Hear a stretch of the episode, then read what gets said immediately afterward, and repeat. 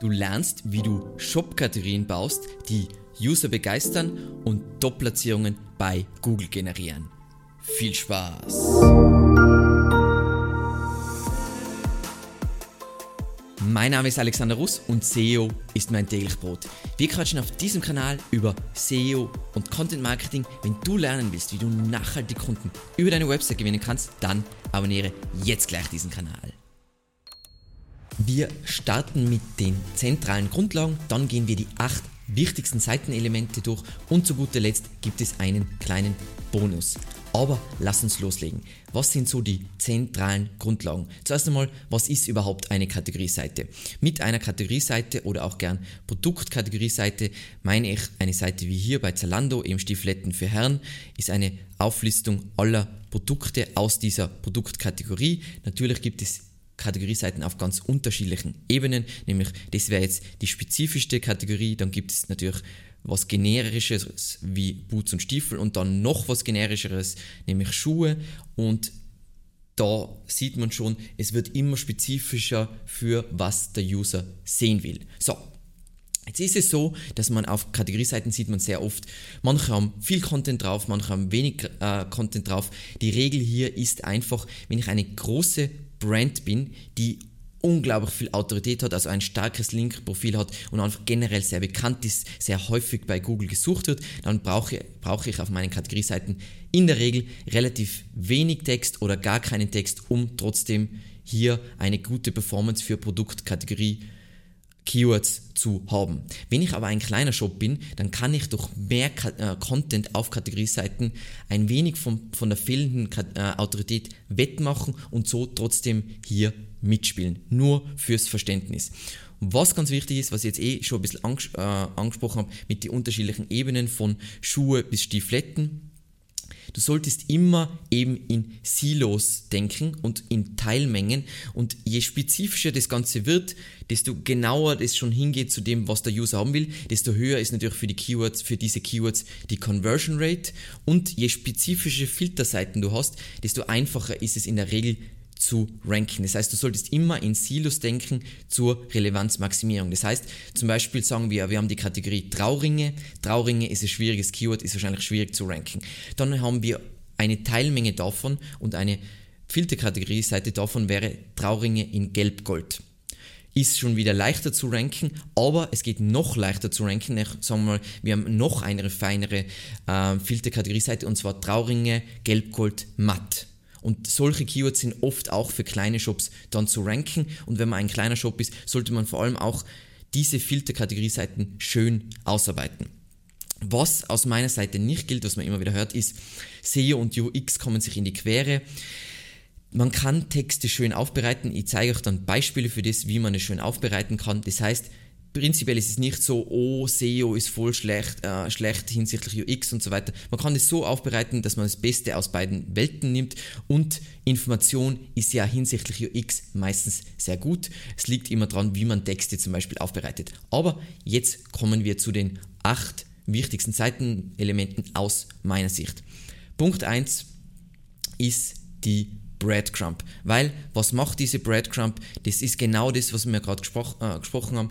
Wir sorgen dafür, dass die Navigation für den User super einfach ist, das heißt, er kann da hin und her springen. Wir optimieren gleichzeitig die interne Verlinkung, vor allem die vertikale interne Verlinkung, nämlich diese Ebenen. Wir bauen uns eigentlich wunderschöne Themencluster und man darf nie vergessen, Relevanz ist heutzutage im SEO-Bereich Trumpf. Es gibt dazu ein Video, wo ich nochmal zeige, auf welchen Ebenen man die Relevanz optimieren sollte, um einfach möglichst wenig Autorität zu brauchen, um trotzdem zu ranken. So, eben als Beispiel, um nochmal so ein Breadcrumb zu zeigen, wie das jetzt eben hier bei Zalando ausschaut. Ähm, Herren ist die Oberkategorie, dann haben wir Schuhe, ist schon spezifischer, nämlich Schuhe für Herren, dann Boots und Stiefel für Herren und dann Stiefletten für Herren, was natürlich das Spezifischste ist und wahrscheinlich auch von diesen Kategorien die höchste Conversion Rate hat. So, Nummer zwei ist individuelle Title Tags und H1. Wieso ist das Ganze jetzt zusammengefasst, individuelle Title Tags und H1? Weil mit dem neuen Title Tag Update sehr oft die H1 als Title Tag verwendet wird, deswegen ist es zusammengefasst. Und was leider der Fall ist bei sehr vielen Shops, ist, dass die ähm, das einfach automatisch generieren lassen und nicht arbeiten mit dem Title Tag. Für alle, die was nicht wissen, was ein Title Tag ist, hier haben wir den Title Tag. Das ist das, was der User auch in den Suchergebnissen als Titel angezeigt kriegt. Und es ist ganz wichtig, dass man vor allem bei den wichtigsten Kategorien diesen Title Tag optimiert und die H1-Überschrift, das ist diese Überschrift, um einfach möglichst perfekt für SEO zu optimieren und dass der User genau weiß, was er auf dieser Seite bekommt. Und es sollte immer, immer, immer der Title Tag und die H1 das Main Keyword oder das Focus Keyword für unsere Seite haben. So, wenn du jetzt nicht genau weißt, hey, wie mache ich jetzt Title Tag Optimierung, dazu gibt es ein wunderschönes, super aktuelles Video, wo ich das ganz genau erkläre. Beispiel, wie das Ganze ausschauen kann, ist jetzt zum Beispiel bei Christ. Ähm, die haben auf ihrer Kategorieseite wunderschönen individuellen ähm, Title Tag und eben auch hier nochmal eine H1. Ähm, das ist jetzt in diesem Fall, ist das das gleiche, ist wahrscheinlich hinsichtlich Optimierung nach dem Title Tag Update sehr sinnvoll und funktioniert sehr gut für Sie. Nummer 3, eine kurze Einleitung im sofort sichtbaren Bereich. So, mit einer kurzen Einleitung meine ich natürlich einen kurzen Text.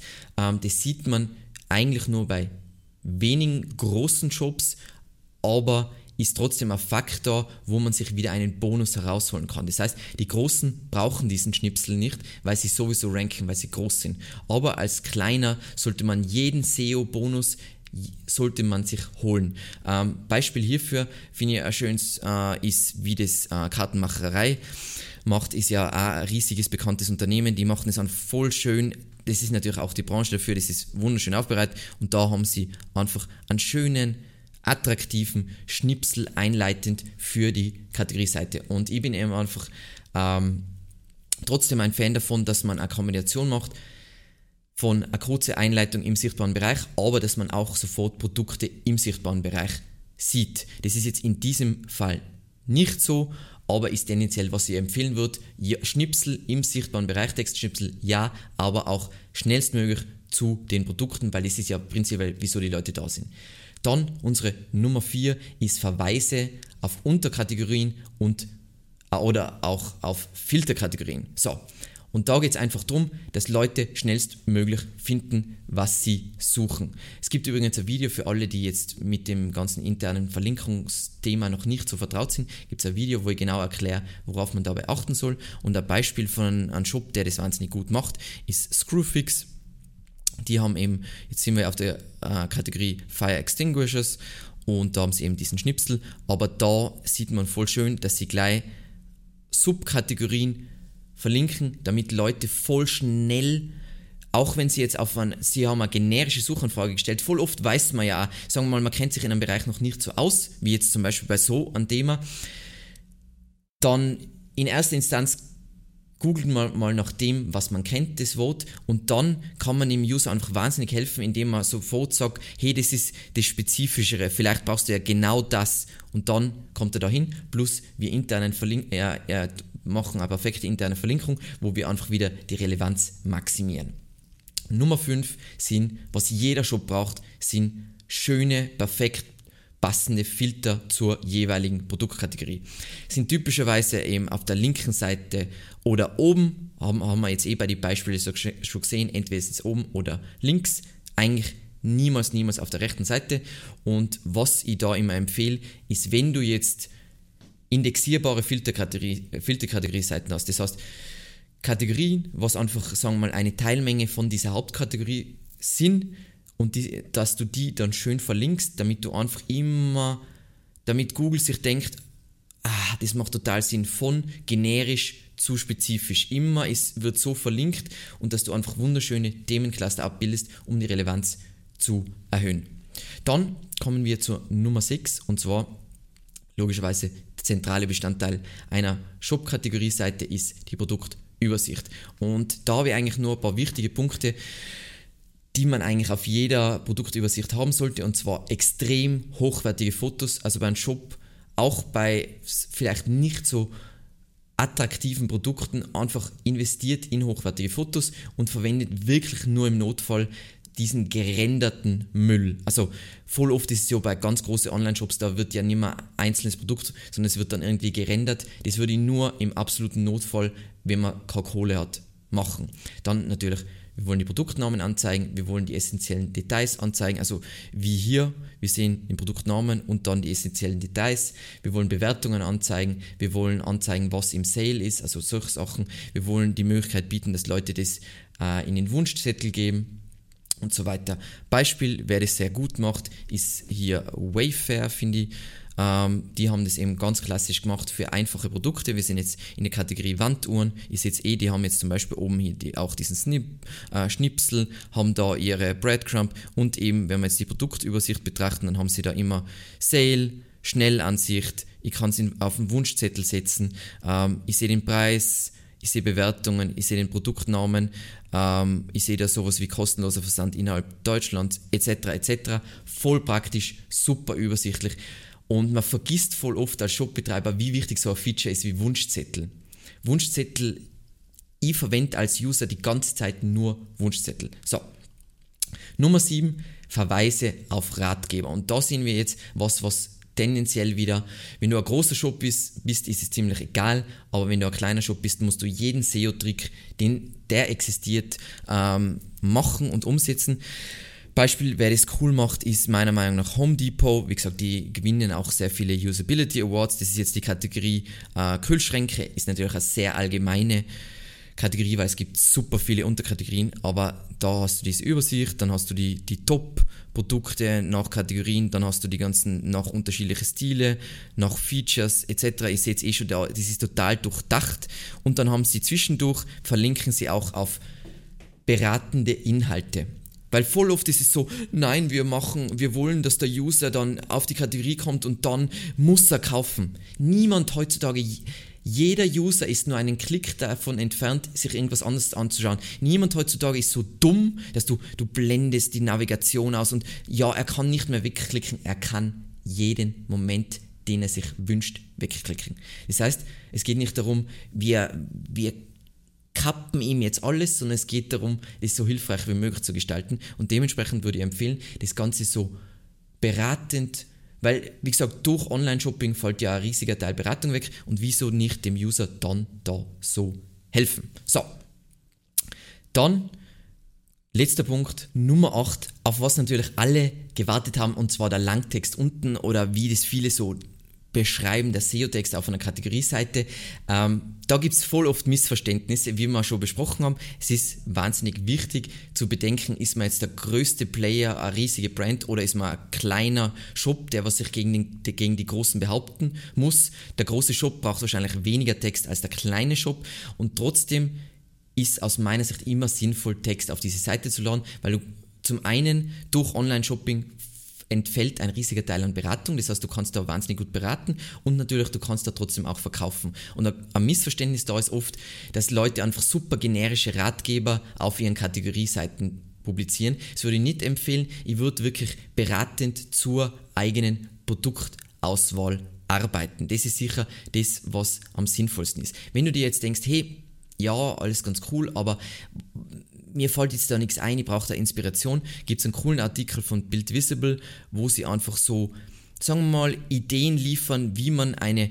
Shop-Kategorieseite, wie man die aufwerten kann, was kann man da drauf tun und so weiter. Tut man da, was sind so, sagen wir mal, vielleicht Suchverfeinerungen und so weiter, die dir Ideen liefern, was du da beratend schreiben kannst. Super Idee, also sehr empfehlenswert. Ähm, ein Beispiel von einer Seite, die ist voll umfangreich macht, macht ist zum Beispiel Fahrrad XXL. Das ist jetzt die Kategorie Seite E-Bike. Ist jetzt eh ganz klassisch, natürlich super professionell, haben auch wahnsinnig viel SEO-Traffic und die haben da unvorstellbar umfangreich, äh, umfangreiche Informationen. Ihr seht das komplett irre. Es ist jetzt nicht wahnsinnig sexy aufbereitet, das kann man sicher schöner machen und besser machen, aber ihr seht, auch die Großen machen das. Das heißt, es muss einen Impact haben und aus unserer Erfahrung hat es einen massiven Impact. So, und jetzt haben wir ja gesagt, am Ende noch ein kleiner Bonus. Äh, eine Frage, die aktuell mal aufgekommen ist, ist und zwar, was für strukturierte Damen, äh, strukturierte Damen, äh, strukturierte Daten beziehungsweise was für Schema Markup braucht man eigentlich auf einer Shop-Kategorieseite? Was ist da eigentlich aktuell.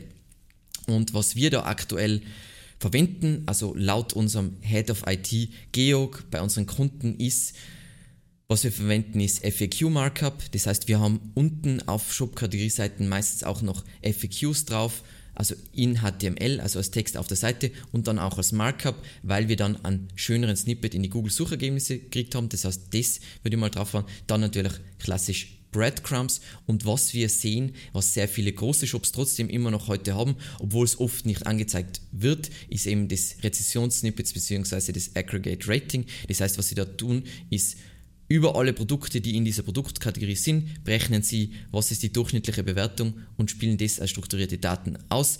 Ist ganz unterschiedlich, ob das angezeigt wird oder nicht. Eher wird es nicht angezeigt. Und das sind prinzipiell sehr viel mehr Markup brauchst du auf einer Shop-Kategorie-Seite aus unserer Erfahrung heutzutage nicht mehr. So, wir wissen also jetzt, was sind wichtige Seitenelemente, wie soll das Ganze prinzipiell ausschauen, etc. etc. Und wenn du dir jetzt aber immer noch denkst, hey, ich brauche eine perfekte Vorlage für den Aufbau meiner SEO-relevanten Shop-Seitentypen.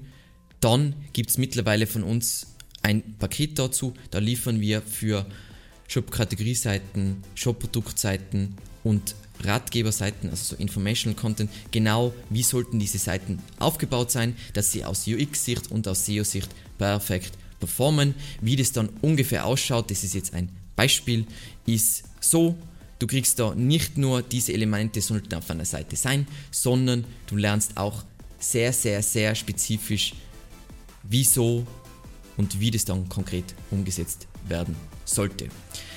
Ich hoffe, dir hat dieses Video weitergeholfen und dir hat das ganze Format gefallen. Vielen, vielen Dank fürs Zusehen und bis zum nächsten Mal. Ciao.